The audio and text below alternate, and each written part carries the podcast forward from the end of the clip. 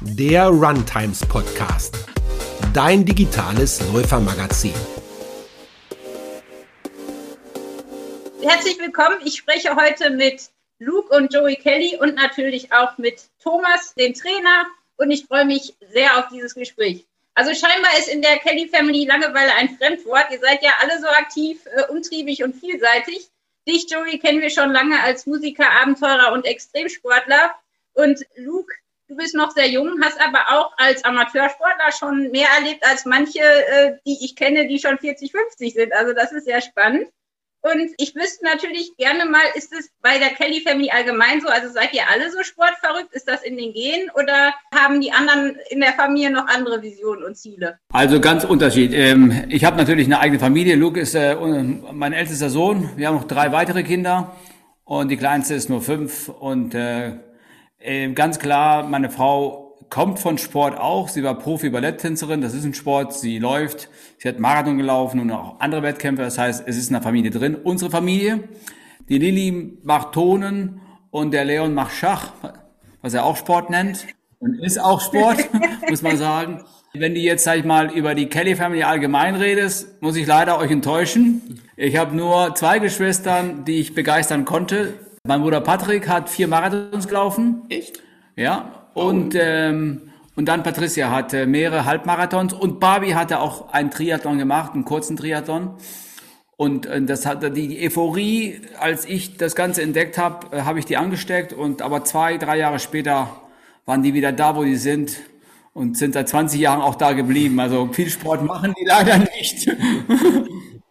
Was ist da schiefgelaufen? Und ich dachte, das ist irgendwie in den Genen. Also ich dachte irgendwie, Joey, du hast das einfach übernommen und weitergegeben? Ja gut, Luke ist ja sehr aktiv, Leistungssportler. Thomas Eickmann auf unserer linken Seite ist ehemaliger Marathon-Profi. Und, und Luke ist im Verein drin, wo ich auch drin bin. Und der trainiert schon seit acht Jahren sehr intensiv und immer steigen und immer besser. Und da waren sonst ähm, meine Geschwistern. Nee, mein Vater hatte leider sehr gute, sage ich mal, Ansätze, aber Sport war nicht irgendwie Teil des Programms. Das war ja mehr sich motivieren, hart arbeiten, viel singen und viel arbeiten, aber gefehlt hat auch, sag ich mal, das fünfte Element, der Sport. Mein Vater war auch stark gebaut, sag ich mal. Hätte er Sport für sich entdeckt, dann ich glaube, dass mein Vater nicht uns mit 72 verlassen hat, sondern hätte auch weitere gute zehn Jahre mindestens leben sollten. Und äh, das ist schade, aber so ist es halt. Ist das auch für dich? Wir haben uns da irgendwann mal drüber unterhalten, dass der Sport dich auch so ein bisschen bewahrt hat, ne? Auch gerade das Leben als Musiker, weil es so stressig war, dass man es gar nicht überleben würde, wenn man den Sport nicht hätte. Also ich frage mich auch jetzt in der Corona-Krise, wie die Leute alle durchhalten, die keinen Sport machen. Ich bin schon links Amok gelaufen. Das ist ja eigentlich auch ein guter Schutz, ne? Also definitiv der Musik, sag ich mal, äh, Beruf ist nicht so sportforderlich. Es ist sehr spät, es wird immer viel gegessen, gesoffen und äh, es gibt anderen, die noch weiter äh, irgendwie das Ganze betreiben und, und deswegen, aber ich sag mal, die Bands, die es schaffen dann 30, 40, 50 Jahre, wir wissen alle, dass die Rolling Stones nicht mehr, sag ich mal, Drogen nehmen und der Mick Jagger jeden Tag läuft, sonst wäre er mit seinen Mitte 70 halt nicht in der Lage, zwei Stunden auf der Bühne Vollgas zu geben. Überlebt, sag ich mal, von den Bands haben nur diejenigen, die irgendwann die Kurve gefunden haben dass der Sport und Gesundheit wichtig ist. Mhm. Luke, ich habe gelesen, dass du jetzt nicht nur die Gene von deinem Papa wahrscheinlich gekriegt hast, auch die Abenteuerlust und das Risiko oder die Risikofreudigkeit, dass du irgendwie beim Touren im Bett mit vier Jahren dir fast den, den Schädel zertrümmert hättest. Ja, das war, ja. Ist das so der größte Schockmoment gewesen bis jetzt oder war da noch mal irgendwie was in der Art? Ich war als kleines Kind sehr aktiv. Also ich hatte es mit vier Jahren wirklich geschafft, meine Eltern sehr in ja, Atem äh, halten zu können. Mit dem Shuttle Basisbuch, das war mein, sag ich mal, größtes Highlight, also wirklich mein äh, schlechtestes Highlight eigentlich, weil ähm, ich war ja kurz äh, vom Tod eigentlich. Also es war hat nicht viel gefehlt. Ich hatte innere Hirnblutungen, Schädel Basisbruch.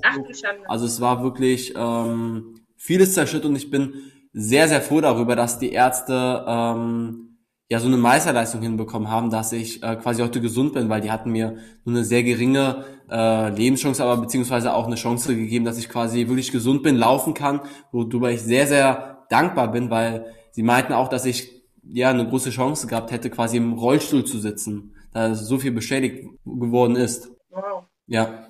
Okay, Schädelbasisbruch ist immer heftig, ja. aber dass es dann so Langzeitfolgen noch haben kann. Ne? Richtig, genau. Es sind halt viele Faktoren, die mit einherspielen. Ich habe auch es noch geschafft, meine ähm, beiden Handgelenke mal zu brechen. Das war auch sehr abenteuerlich. Da musste ich sechs Wochen lang mit Gipsen bis oben äh, zu den Armen äh, ja durch die Stadt laufen, egal wohin. Das war auch sehr, sehr, äh, sehr, sehr schlimm für mich. Aber wir sind als Familie äh, an sich sehr, sehr affin, äh, einfach ähm, uns, sag ich mal, auch in die Gefahr zu stürzen. Und wenn ihr dann so alle beisammen seid, was macht ihr dann? Also ich meine, Ballett als Läufer ist wahrscheinlich schwierig. Also ich stelle es mir schwierig vor.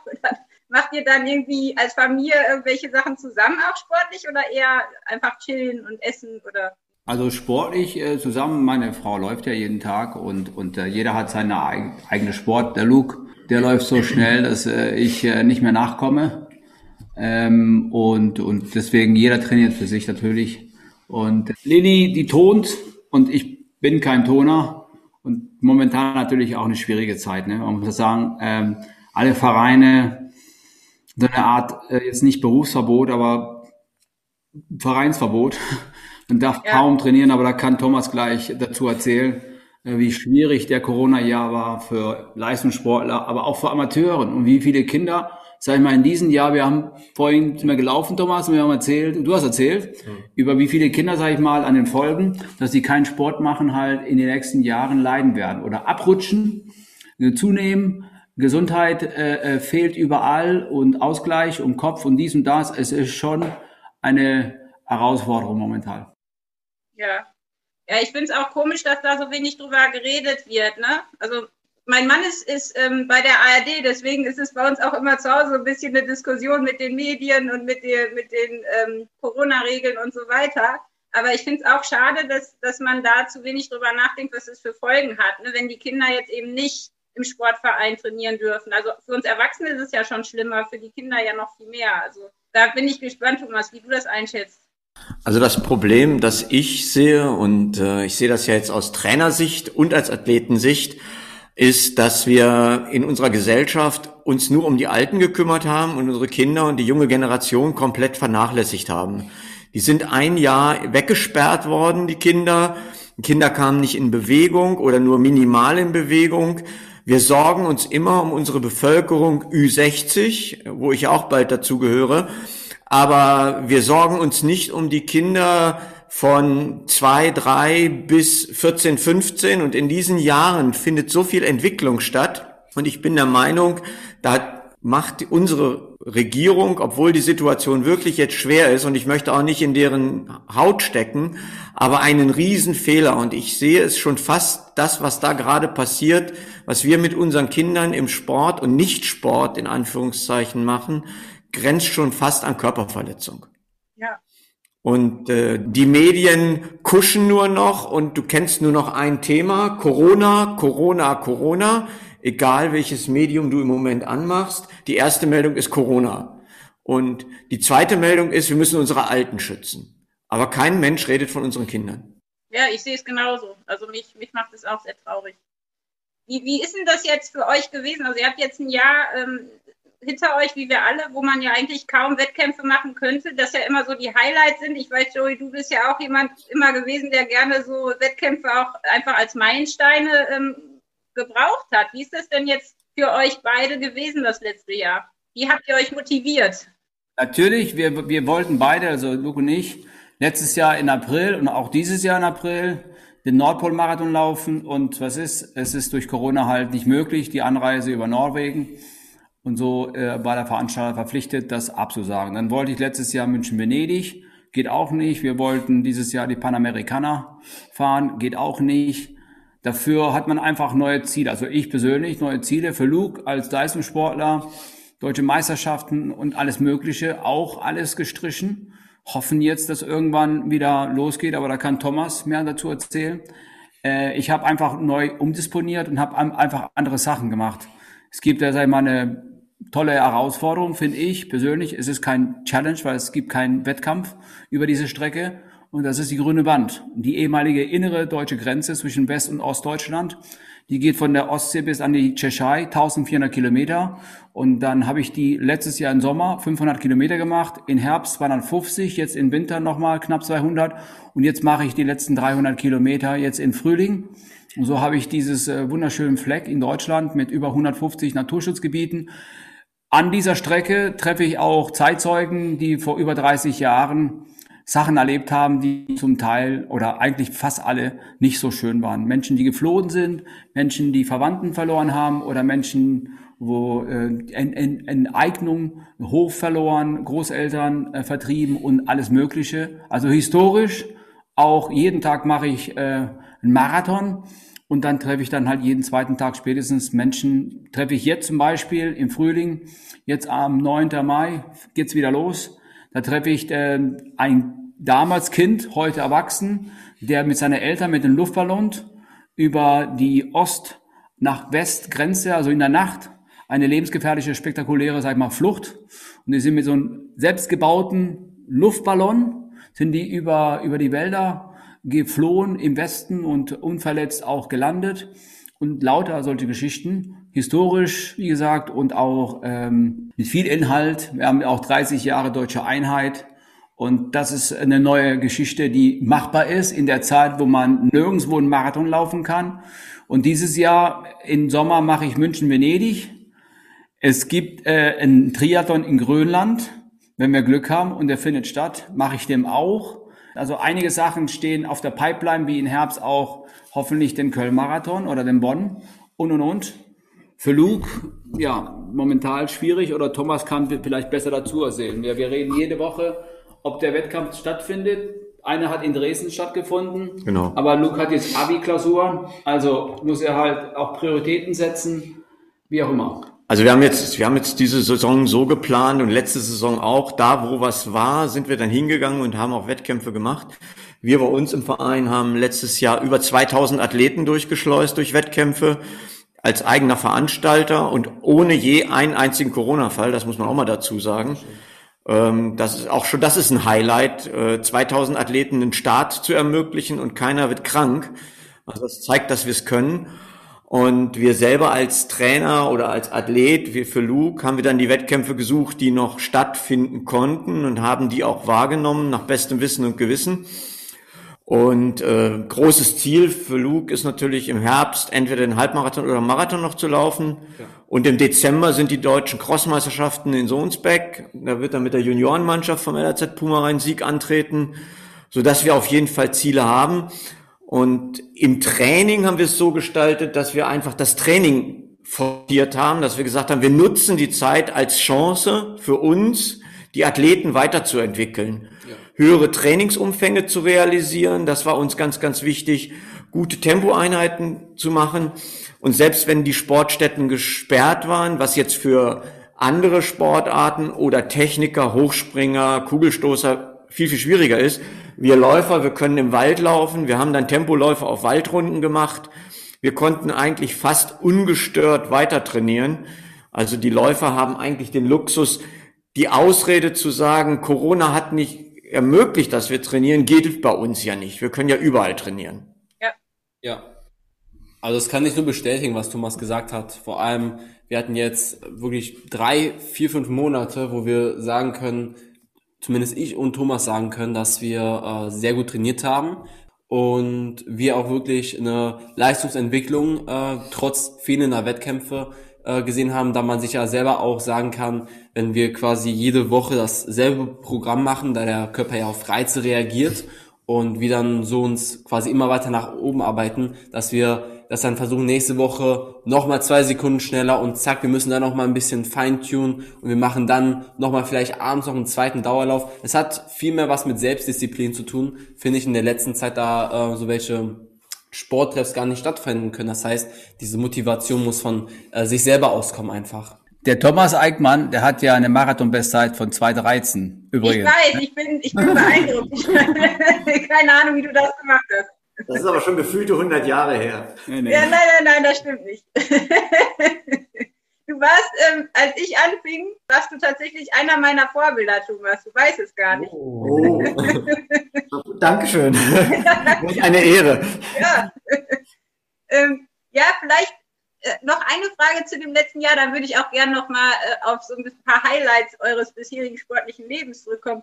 Viele haben ja jetzt auch ganz abgefahrene Sachen ausprobiert. Also ich zum Beispiel habe jetzt angefangen mit THX, also Schlingentrainer und Eisbaden und extreme äh, andere Sachen, die man noch machen konnte, ne? einfach um selbst irgendwie sich so ein bisschen äh, herauszufahren. Dann ging euch das auch so, dass ihr irgendwie das Gefühl hattet, ich muss jetzt mal was ganz Abgefahrenes Neues probieren, vielleicht eine Sportart, die, was weiß ich, äh, ich bis jetzt noch nicht gemacht hat, die noch möglich ist in Corona-Zeiten oder weil du auch sagtest, Luke, ne, Reize setzen, irgendwie muss man ja auch den Körper weiter ja. Äh, nach vorne bringen. Habt ihr das auch so erlebt, dass, dass ihr mal irgendwie ganz neue kreative Trainingsmethoden ausprobiert habt oder eher nicht so?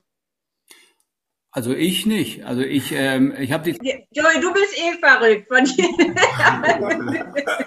also das Einzige, was sich bei uns verändert hat, quasi in meinem Beruf äh, als Musiker, ist, dass wir als Musiker halt quasi so eine Art Berufsverbot hatten. Wir haben uns dann in Leipzig gesehen, oder nicht? Genau, genau, ja. Und ähm, ja, ohne zu wissen, haben wir am 23. Februar letztes Jahres unsere Tournee nach drei Jahren beendet. Und das lief Bombe. Und wir hatten geplant, eben, sag mal, zwei Jahren so ungefähr äh, Pause und dann ins Studio zu gehen, Aufnahmen und dann irgendwann wieder anfangen. Wann es soweit wieder ist, dass wir wieder auf Tour gehen können, das weiß natürlich keiner, aber ich glaube schon, dass wir irgendwann äh, dieses Jahr wird es vielleicht schwierig, so große Konzerte, so wie in Leipzig vor 10.000 Leute und vorne alle zusammen und wie auch immer. Aber es wird irgendwann es wieder stattfinden. Gut, wir haben ja die Möglichkeit trotzdem zu üben, komponieren und an, an die Arbeit umzusetzen. Ist Arbeit genug. Also ich ähm, habe mit Thomas, wir haben uns am 4. Januar, das war der Montag, der erste Montag des Jahres, uns äh, gegenseitig halt quasi so Art Polizei und haben ja zwölf Kilo abgenommen. Ich habe dann auch, ja, Thomas hat zwölf Kilo abgenommen, ich habe auch über zwölf Kilo abgenommen und wir trainieren jeden Tag und es macht einfach Spaß. Und wir nutzen die Zeit einfach gesunder zu werden. Luke ist sowieso in der Saft immer und, und dann seine Abi-Stress, okay. Und, und jetzt hast du es bald vorbei. In zehn Wochen hast du dann halt genau. es hinter dir. Ja. Und äh, äh, versucht den Abi mit einer Eins zu beenden. Und ähm, ich sag mal, diese Corona-Zeit ist eine große Herausforderung für uns alle. Aber meine Meinung ist, äh, Krisen äh, sind da einfach zu meistern, besser zu werden, stärker zu werden. Wir brauchen Flexibilität. Wir brauchen halt Bildung, nicht aufgeben, Zusammenhalt, Familie. Also viele Werte in dieser Zeit werden wiederbelebt, die eigentlich wahnsinnig wichtig sind. Da merkt man halt, okay, wie wichtig ein, ein Zusammenhalt, eine Familie, äh, richtige Freunde und und und. Und ich glaube, wir werden von dieser Zeit irgendwann nicht nur drüber lachen, sondern auch, sag ich mal, drüber denken. Sehr einfach, wie, du darfst ab 18 Uhr nicht raus. Ja, so war das bei uns. Also mein Vater hat es mir immer früher erzählt, über den Krieg, ne? Der war ja 15, als das Krieg beendet war und erzählte über solche Geschichten. Und da hat man nur gestaunt und gedacht, wie, wie ist, kann sowas überhaupt wieder werden, dass man halt das nicht darf oder ein Haushalt oder wir stehen hier mit Abstand und lauter so ein Wahnsinn. Aber so ist es. Wir werden über diese Zeit erleben, für die Zeit danach, dankbar so sein, dass wir halt äh, so in Freiheit leben. Ich habe genau dasselbe Gefühl. Ich komme ja auch aus einer Großfamilie und habe sechs Geschwister. Ich glaube, Großfamilien haben da auch irgendwie so ein bisschen einen anderen, irgendwie einen anderen Umgang mit Krisen vielleicht, weil wir uns eh dauernd miteinander kebbeln, ne?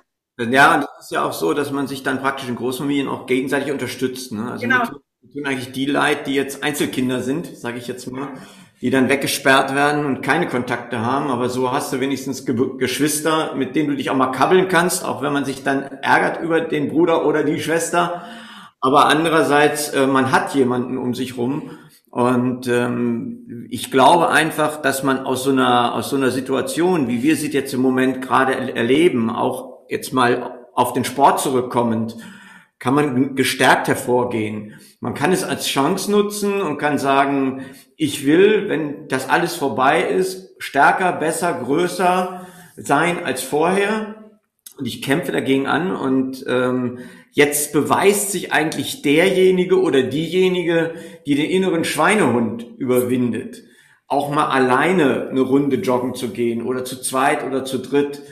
Das ist sicherlich für Kinder schwerer als für uns jetzt. Aber auf der anderen Seite werden sich die, die es schaffen, äh, sich zu motivieren, die werden umso stärker sein. Sorgen machen mir nur die, die den Team Spirit brauchen, um sich motiviert zu halten. Und da mache ich mir echt Sorgen, äh, ob man nicht doch eine ganze Reihe Kids verliert, die dann aufhören mit Sport oder wie Joey schon gerade am Anfang auch sagte, die dann da nicht wieder zurückkommen. Und ich, was Positives auch bei Corona, sag ich mal, ich habe noch nie in meinem Leben so viele Menschen gesehen, die joggen gehen. Oder zum Beispiel allein die, die, die Radindustrie, die geht durch die Decke. Ich habe einen Freund, der hat vor drei, vier Monaten ein Fahrrad bestellt, der hat die immer noch nicht. Und, und das sind Zeichen, wo du denkst, ey, also ähm, ja, natürlich zum Negative gibt's immer halt quasi auch was Positives. Und viele werden es auch beibehalten. Ich bin sicher, ich meine, wenn es soweit ist, dass man halt äh, Marathon einfach sich anmelden kann oder so, ich glaube, die, die, die, die werden alle explodieren. Die Leute haben so, so einen Hunger, so ein, sag ich mal, so eine Art Not, dass man halt quasi wieder das tut. Ich meine, wie groß wird die Freude sein, wenn der erste Berlin-Marathon wieder stattfindet? Ne? Ja. Das ist Wahnsinn. Ja, oder ich habe ich hab auch so gesagt, wenn der erste Wettkampf wieder mit Publikum ist, wo du angefeuert wirst, ja, ja. wo du dann, ich sag jetzt mal in Köln, in Bonn, in Berlin, in, in Hamburg, egal wo, bei den großen Events durch tausende von Leuten läufst, das ist doch mega, ein mega Feeling für jeden Läufer. Egal, ob er schnell oder langsam ist. Aber dieses Feeling, das fehlt uns allen. Und ich wünsche mir nur, dass die möglichst schnell mit ihrer Inforeider zu Potte kommen, äh, so dass wir unser, ich sag das jetzt mal, altes Leben wieder zurückbekommen und das machen dürfen können, was wir gerne machen, Sport treiben, laufen, kämpfen, Mann gegen Mann, Frau gegen Frau, als richtiges Event. Ja. Das erinnert mich zum Beispiel auch jetzt an den Bo äh, Hamburg-Marathon, den der Thomas hat mich da, bin ich wirklich sehr, sehr früh die ganze Zeit begleitet. Der Thomas begleitet mich schon seit Jahren, jetzt bald schon, glaube ich, sieben Jahre auf etlichen Events, beziehungsweise er betreut mich. Und da war auch zum Beispiel Sabrina Mockenhaupt und mhm. Philipp Flieger ist da auch gelaufen. Und ich kann mich noch an ähm, von Kilometer 30 bis 40 war ganz, ganz Horror, wie man dieses äh, diese Mauer beim Laufen kennt. Der Thomas, ich wollte eigentlich aufhören und Thomas meinte, nein, du läufst jetzt noch weiter. In Nachhinein war ich wirklich sehr, sehr froh, weil das war mein erster Marathon, da hatte ich noch nicht so viel Erfahrung. Ähm, aber als ich dann natürlich, wie man diese Menschenmengen, die quasi dann im, im Zieleinlauf stehen, wo dann wirklich die Menschen auf Tribünen massenweise stehen, das ist, das ist einfach schön. Ja, und das sind auch Gefühle, die kann man, die kann man nicht reproduzieren. Also man kann sich erinnern ne, an Dinge, aber irgendwo sind das ja genau die Momente, auf die man sich so freut beim, beim Laufen, auch nur beim Training. Ich glaube, wir sehen uns alle und wir werden uns noch mehr freuen, wenn wir es dann wieder erleben. Ich glaube, wir haben es vielleicht auch ein bisschen zu selbstverständlich genommen. Ne? Das aber ja. Luke, was du gerade sagtest zu deinem Lauferlebnis, vielleicht für alle, die dich jetzt noch nicht so kennen, ich habe ja mal geguckt, was du so gemacht hast. Das ist wirklich spannend. Also ich habe gelesen, dass du schon mit zehn Jahren beim Staffelmarathon in Luxemburg an den Start gegangen bist. Ja. Und äh, damals, ich war ja drei Jahre in Indien, deswegen fand ich das ganz lustig, ähm, dass du zehn Kilometer mit dem damals 100-jährigen Läufer Fauja Singh gemeistert hast. Genau, der Fauja Singh. also es war wirklich äh, sehr, sehr beeindruckend, wie ein 100-jähriger Inder, also wirklich so ein schönes, gesundes Mindset hat und er setzt sich ja für Kinder in Not, beziehungsweise ich, ich weiß nicht mehr, ich glaube nicht, dass er noch lebt, er wäre 120, 110 mindestens. Ich weiß nicht. Ich weiß es selber nicht, ich hoffe es für ihn natürlich und dass er sich immer noch für Kinder einsetzt, die quasi, er läuft quasi für Kinder in Not. Der ist fit, der hat einen ähm, Halbmarathon, glaube ich, an dem Tag gemacht. Nee, da, da hat er äh, den Staffelmarathon. Du bist ah, okay. mit ihm die knapp zehn Kilometer halt. Ich also dachte, er wäre quasi schon mal. Habe ihn begleitet gelaufen. und ich dachte, weil der Luke schon damals gelaufen hat, dachte, das wäre natürlich ein, ein großartige äh, Geschichte, wenn er als Zehnjähriger halt mit den Hundertjährigen halt diese, diese Staffel. Er ist aber selber Marathon gelaufen. Ich glaube sechseinhalb oder acht Stunden halt äh, irgendwo in London oder wo auch immer da. Ja, cooler Typ. Also äh, finde ich auch. Und mit 14 bist du den ersten Halbmarathon gelaufen und dann den ersten, was du gerade erzählt hattest, ich glaube 2018 in Hamburg in einer Zeit von drei Stunden 14, ne? Genau, da war ich 17, das war ungefähr drei, vier Monate, nee, kurz vor meinem 17. Geburtstag ungefähr. Äh, wie gesagt, der Thomas hat mich da begleitet, der, äh, mein Vater ist da auch an dem Tag gelaufen, deswegen fiel die Entscheidung halt auf Hamburg. Äh, das hatten wir so sowieso angepeilt. Ähm, Trainingslager auf, äh, das war mal. Kurz bevor du 18 wurdest. Genau, Ja.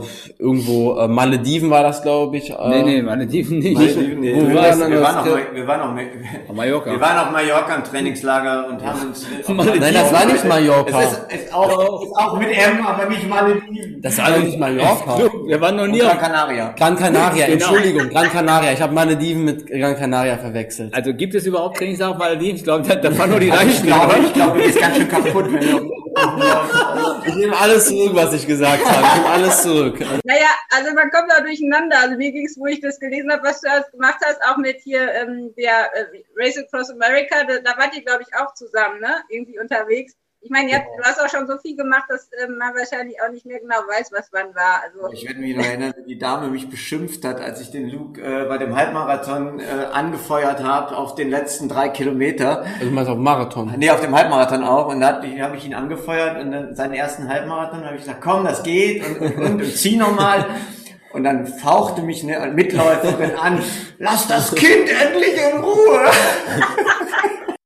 das ist immer auch bei meinen Nichten und Neffen so die Frage, wann ist das Alter, wo man, ne, wo man anfangen sollte, ehrgeizig zu laufen. Ich meine, es ist ja sehr unterschiedlich, auch je nachdem, wie, wie man körperlich so drauf ist. Aber was würdest du denn sagen? Ab wann ist so ein Halbmarathon sinnvoll? Also ich sag mal, Kinder in Bewegung bringen in jedem Alter, also generell. Ähm, motorische Entwicklung findet von klein bis 3, 14, 15 sch- ganz, ganz elementar statt.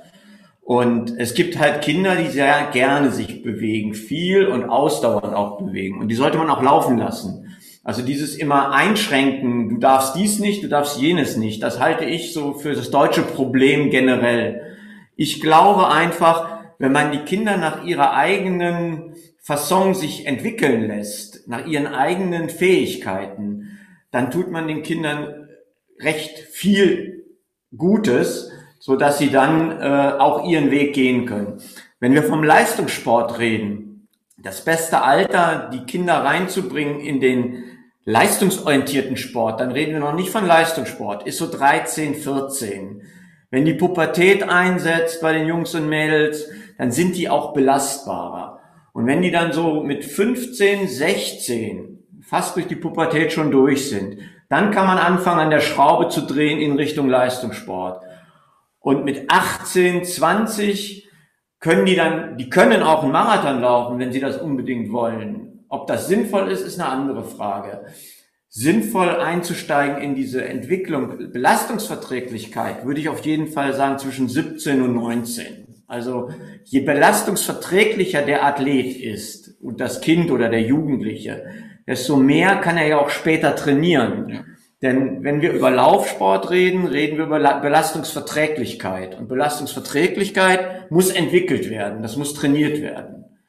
Und wenn die dann mit 20 ihren ersten Marathon laufen, also ich bin mit 20 meinen ersten Marathon gelaufen, 2,44, äh, und ich wollte bei Kilometer 30, au- 35 aussteigen und da hat mich mein damaliger Trainer, der Dr. Karl Lennertz, äh, angeschrien, sei ruhig, lauf weiter, du bist auf die Quali für die Deutschen raus. Bin dann auch ins Ziel gekommen. Aber wenn man überlegt, dass ich mit 20 meinen ersten Marathon gelaufen bin und mit 24, vier Jahre später dann die 213, dann sieht man ja, dass diese Entwicklung die richtige ist. Und da ich erst mit 33 dann aufgehört habe und nach zehn Jahren Hochleistungssport und zehn Jahren Nationalmannschaft, sieht man ja auch, dass man nicht daran kaputt gehen muss. Ja, das war jetzt meine nächste Frage. Ist es so, dass es ab 35 wirklich abwärts geht und man wirklich aufpassen muss, dass man sich nicht kaputt macht? Weil ich habe das Gefühl, wir Läufer machen entweder zu viel oder zu wenig oft. Also so dieses, dass man ab 30 schon auch anders trainieren muss, ab 40 nochmal anders. Also würdet ihr sagen, es ist so oder würdet ihr sagen, nee, das Alter spielt keine Rolle? Also das Alter spielt, das Alter spielt definitiv bei uns allen eine Rolle. Also das können wir nicht wegleugnen und ähm, dass der körperliche Abbau ab 25 stattfindet, das wird uns jeder Mediziner und jeder ähm, jeder Mensch bestätigen können. Ähm, was ich festgestellt habe, du musst nicht unbedingt schwächer werden, wenn du 35 bist. Du brauchst nur längere Regenerationszeiten. Nur wenn man dann irgendwann über die 40 kommt, dann ist es einfach so, dass die Leistungsfähigkeit abnimmt. Das ist nicht wegzudiskutieren. Man kann eine gewisse Zeit erhalten, aber man kann natürlich als Läufer oder als Sportler dafür arbeiten, dass man ich sag jetzt mal 20 Jahre 40 bleibt? Ja, also von meinerseits ist es so, dass ich äh, klar, also mich, ich habe bis bis äh, bis Mittel Ende 30 äh, eigentlich äh, in Ultrabereich war ich stärker als definitiv mit Mittel Ende 20. Einfach die Erfahrungswerte, die da sind, die Härte, stärkeres Team, weniger Fehlern zu machen, dass man halt die letzten 30 Prozent in Ultrasport, wenn du eine Wüste läufst von 200 Kilometer, dass du einfach dich mehr quälen kannst. Und, und trotzdem, sage ich mal, gibt es im Ultrabereich, ist es natürlich Amateursport, aber ich habe da Freunde gehabt, als ich dann halt äh, mit Mittel 30 äh, Death Valley laufe, der, der, der Uli war schon 50 und der war vor mir. Also das ist natürlich, die haben äh, ein Fundament und der ist auch ein Top-Läufer. Und, und dann ein anderer Freund von mir auch. Also ich glaube, in diese extrem langen Bereich kann man sogar steigen, weil man einfach die Erfahrungswerte und einfach ich sag mal, ein langsamer Schritt von, von 6, 7 äh, kmh, 6, 7, sag mal, Minuten pro Kilometer und das aber auf 150 oder 100 Meilen oder 200 Kilometer und dann schaffst du natürlich auch Spitzenplätze damit. Und ähm, ist ein anderer Sport, es ist mehr Kopf und, und, und natürlich auch brauchst du viel Training. Aber der Thomas, wir laufen jeden Tag. Äh, ich habe, ich glaube, in den letzten drei Monaten dich nur einmal abgehängt. Das macht er mich mal fertig. Und der ist, äh, sag ich mal, nur, nur zehn Jahre älter wie ich. ihr habt ja doch einige Sachen auch erlebt schon und ihr wart auch in, in Europa äh, an diversen interessanten Rennen beteiligt. Nordamerika, Russland, Israel, Namibia, Tansania, Island. Also ich, ich wüsste natürlich gerne mal, welches Fleckchen dieser Erde hat euch am meisten fasziniert und vielleicht welcher Lauf war so der besonderste für euch?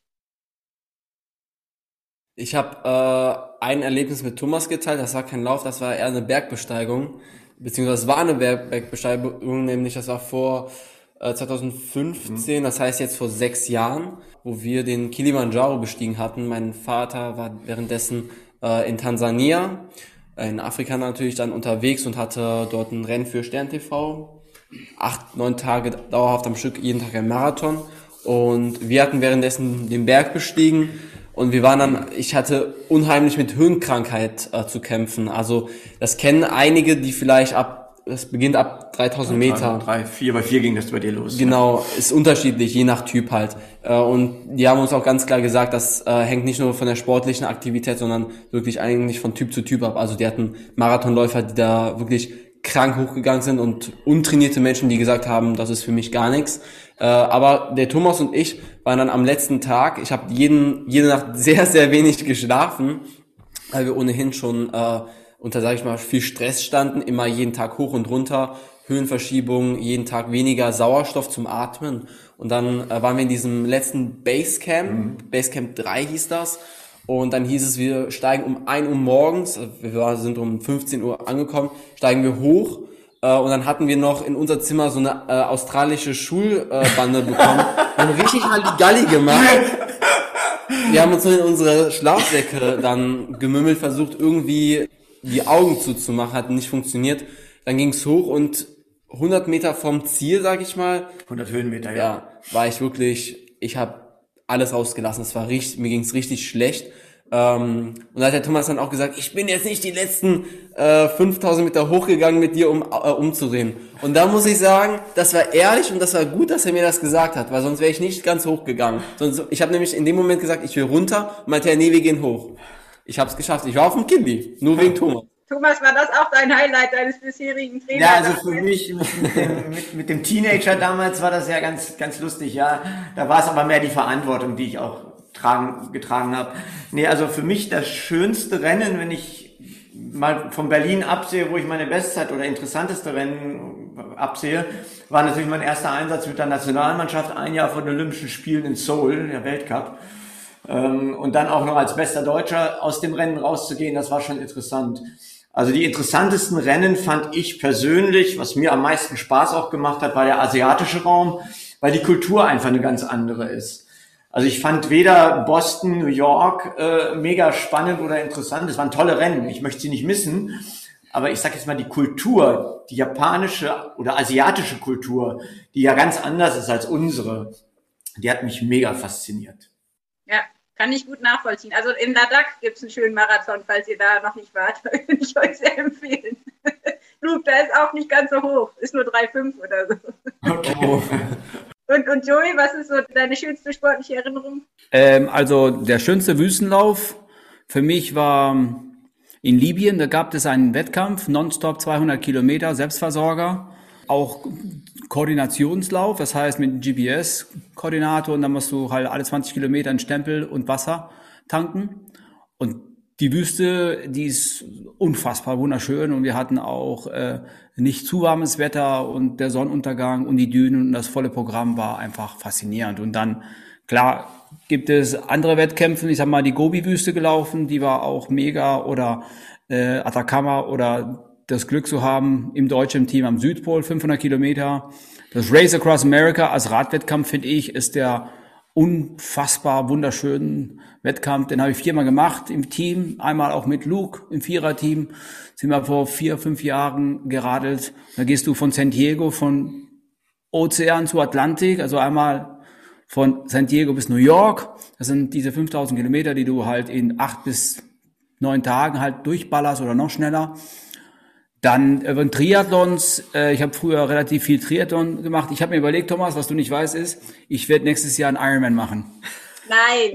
Äh, ja, doch, weil ich bin jetzt 48 und äh, ich muss in dem Jahr, wo ich 50 wird, muss ich einen Marathon machen. Und ich werde nächstes Jahr im Dezember 50 und deswegen werde ich halt nächstes Jahr einen Ironman machen. Einfach mir selbst einfach ein Zeichen zu setzen, dass ich immer noch dranbleibe. Ich werde bestimmt nicht meine Bestzeit schlagen, aber egal. Ich mache 25 Jahre nach ich meinen ersten Ironman, mache ich wieder einen Ironman. Die schönsten Ironmans, die ich gelaufen bin, klar, Hawaii war natürlich ein Riesen-Highlight, bei der WM dabei sein zu dürfen, aber es gibt auf Hawaii auch noch den Ultraman. Das ist so der zweieinfacher, also zweieinhalbfacher, die man läuft. Dann Kanada fand ich als geilster äh, äh, äh, Ironman, weil der einfach so familiär, so schön und toll organisiert ist und, und, und der Ort, wo man das macht, äh, ist ein riesen Happening, ist sehr wie, ich sag mal, wie Rot in, in, in Deutschland, wo da hunderttausend von Menschen so das Gefühl, dass du in Tour de France äh, äh, läufst. Ne? Ja. Und, äh, es gibt so, so, so viele und organisiert die Wettkämpfe am besten, finde ich, in der Schweiz, noch besser wie in Deutschland. Deutschland sind die sehr gut, aber in der aber Schweiz, Schweiz ist, es der Hammer. Du hast, wenn du an die Verpflegungsstellen, wenn zum Beispiel in Biel die 100 Kilometer läufst und dann hast du äh, ein Buffet, du, du, du fällst um. Das du ist ja, ja laufen, du sollst ja nicht essen. Ja, ich weiß. Aber die bieten dir alles. Du hast ja wirklich das, oder Bos, die 70 Kilometer oder selbst das Ironman oder die Marathons. Österreich natürlich auch geil. Südtirol, super. Norwegen ist der Hammer. Ähm, ja, ja, Joey, wir haben, ich habe gestern noch mit dem Triathlet drüber gesprochen, über Rot und wie das, wie schön das war und so. Und dann hat er so gesagt, ja, der Joey Kelly hat ja irgendwie, ich glaube, als einer der wenigen mal in einem Jahr alle gemacht, die es gab. Ich sag so, wie jetzt alle, die es gab. Da habe ich jetzt gerade gedacht, dann für deinen 50. müsstest du ja eigentlich nochmal irgendwie nochmal einen raushauen, ne? Nee, also es ist so, äh, damals 98 gab es weltweit nur offiziell acht Ironmans. Mittlerweile schätze ich mal, es gibt, äh, also ohne jetzt, sag ich mal, die Halbdistanzen zu zählen, die auch eine Qualifikation für Hawaii sind, gibt es bestimmt 20, 30 Ironmans. Also jetzt momentan erstmal nicht, ne? Und damals gab es nur acht. Und, und die waren auch möglich, sag ich mal, alle hintereinander. Der engste war zwischen äh, Lanzarote und Brasil, da gab es nur eine Woche dazwischen. Also habe ich eine Woche einfach nicht trainiert und einfach kalt in Brasilien gestartet. Ansonsten waren die alle so gefühlt drei Wochen, sechs Wochen, vier Wochen. Und dann habe ich in diese zehn Monaten diese acht äh, Langdistanz gemacht. Und es war einfach super, eine gute Ausrede, einfach nach Australien, Neuseeland, nach Brasilien, nach Kanada, überall. Da konnte ich halt meinen Vater überzeugen, dass ich das machen muss. Und äh, da war ich noch jung und habe das Geld gebraucht. Gibt es, da wüsste ich gern von euch allen drei, noch eine Sache, die ihr unbedingt in eurem Leben noch sehen wollt, wo ihr noch nicht wart? Äh, irgendein Rennen, das euch noch total anfixt? Oder habt ihr schon soweit alles durch? Also ich habe alle Kontinente bereist. Also es gibt jetzt kein Kontinent, wo ich noch hin müsste unbedingt. Was mich mega interessieren würde, ich würde gerne noch, das habe ich nie geschafft. Ich war zwar als Trainer da, aber nicht als Athlet. Ich würde gerne noch mal einen Wettkampf in Australien machen. Also das wäre so mein Wunsch. Das muss nicht ein Top-Rennen sein. Da reicht es mir, wenn ich irgendwo noch einen 10-Kilometer-Lauf machen kann. Aber wenn ich dann mal noch mal nach Australien kommen sollte, dann wäre das mein Wunsch, dass da irgendwo noch ein Straßenlauf stattfindet, wo man dann noch mal den letzten Kontinent als Wettkampfkontingent hat. Dann hat, dann habe ich sie alle abgegrast. Thomas, okay. Dann mache ich dir, sag ich mal, äh, äh, einen Vorschlag. Ich zahle dein Flugticket und du fliegst mit Luke, weil Luke war auch nicht, sag ich mal, in Australien. Und dann läuft dir Sydney Marathon. Ah. Sydney ist eine großartige Stadt. Äh, äh, es ist wirklich ähm, multikulturell und, und, und wunderschön. Und äh, das kann ich nur empfehlen. Deswegen sobald es wieder soweit ist, dass wir in Australien halt Marathon laufen, müssen. jetzt äh, es muss nur. Aber ich werde kein Marathon mehr laufen. Ich werde nur noch die 10 laufen. Ihnen lasse ich den Marathon laufen und ich, und ich laufe dann die 10. Für mich äh, gibt es auch momentan die speziellen Rennen. Ich würde natürlich auch gerne mal in so asiatischen Ländern laufen, so wie Thomas, aber mein großes Ziel ist erstmal natürlich die nächsten Jahre irgendwann in den deutschen Kader zu kommen, also wirklich international für Deutschland laufen zu dürfen. Das wäre mein größter Traum. Ja, ich bin auch echt gespannt, Luke, was du noch auf die Beine stellst. Also wir drücken echt alle die Daumen und ich finde das total klasse, auch dass Vater und Sohn aktiv sind. Ich finde, das ist immer schön. Dankeschön. Okay. Vielleicht ganz zum Abschluss noch von euch für alle, die jetzt kämpfen, innerlich und äußerlich, mental und körperlich. Was sind denn eure Tipps? Wie stehen wir jetzt die Zeit als Läufer durch? Habt ihr irgendeinen neuen Gesundheits-, Ernährungs-, Trainingstipp, den ihr noch loswerden wollt? Also mir, ich habe mal, mich, mich hat mal jemand gefragt, als ich ähm, in Lukes Alter dann anfing, in die nationale Spitze zu laufen, wie ich das gemacht hätte. Und dann habe ich einfach gesagt, viel musst du laufen, oft musst du laufen, schnell musst du laufen. Wenn du nicht mehr kannst, dann schneller, oder? Also meiner Meinung nach ist das Wichtigste momentan Rituale zu äh, verinnerlichen. Das heißt, wenn man äh, sagt, ich will jeden Tag laufen gehen, äh, dann muss man es schaffen, zu einer gewissen Uhrzeit immer sich aufzuraffen und laufen zu gehen. Ich mache es momentan äh, zur Regenerationszeit immer morgens direkt nach dem äh, Aufstehen ohne Frühstück einfach raus. Für mich ist das entspannend. Ich finde sowas geil. Ich denke, was hilft, ist zum Beispiel, wenn ich sage, okay, ich will unbedingt in Herbst halt den Bonn- oder Köln-Marathon laufen, dann wird es halt Commitment. Das heißt, ich commit mich, dass ich das mache. Ich setze das in, natürlich im Kalender rein. Und wenn er nicht stattfindet, dann mache ich den trotzdem, sage ich mal. Dann stecke ich mir, sage ich mal, eine Strecke von 40 Kilometer oder zweimal 20 oder viermal 10 und habe da meine Verpflegung organisiert, dass ich dann halt definitiv, auch wenn der abgesagt wird, warum auch immer, wegen momentaner Situation, trotzdem jetzt durchgezogen. Und wenn ich mit einem festen Ziel, sag ich mal, hinaus arbeite, dann habe ich eine ganz andere Qualität von Training, von Druck. Und vielleicht braucht man das auch, dass man halt einfach jeden erzählt, ich werde es machen. Und, und, und dann kommt der Druck auch noch von, von den anderen, wie das Training läuft und was, was Sache ist. Oder wenn es gar zum Beispiel noch ein anderes Beispiel. Man könnte, wenn es ein Halbmarathon oder ein Ganzmarathon ist, lass dich mal an dem Tag, wo du das festgenommen hast, äh, einfach von zu Hause 21 oder 42 Kilometer absetzen. Und dann hast du ein ganz festes Ziel und das ist Home. Und da gibt's eine Grillparty und Fans. Ne? So kann man es auch organisieren. Ja, super Idee. Ich danke euch ganz herzlich für eure Zeit und hoffe echt, ihr bleibt munter und fröhlich gesund und wir sehen uns dann irgendwann im echten Leben auch mal wieder auf, auf einer Laufstrecke oder beim Marathon. Ganz, ganz viel Erfolg und Freude euch auch als Team. Vielen, vielen Dank. Dankeschön. Danke für das Interview. Danke, vielen Dank. Das war der Runtimes Podcast. Spannende Laufgeschichten, Trainingstipps und Workout-Videos gibt es auf unserer Webseite run-times.de oder in unserem YouTube-Kanal.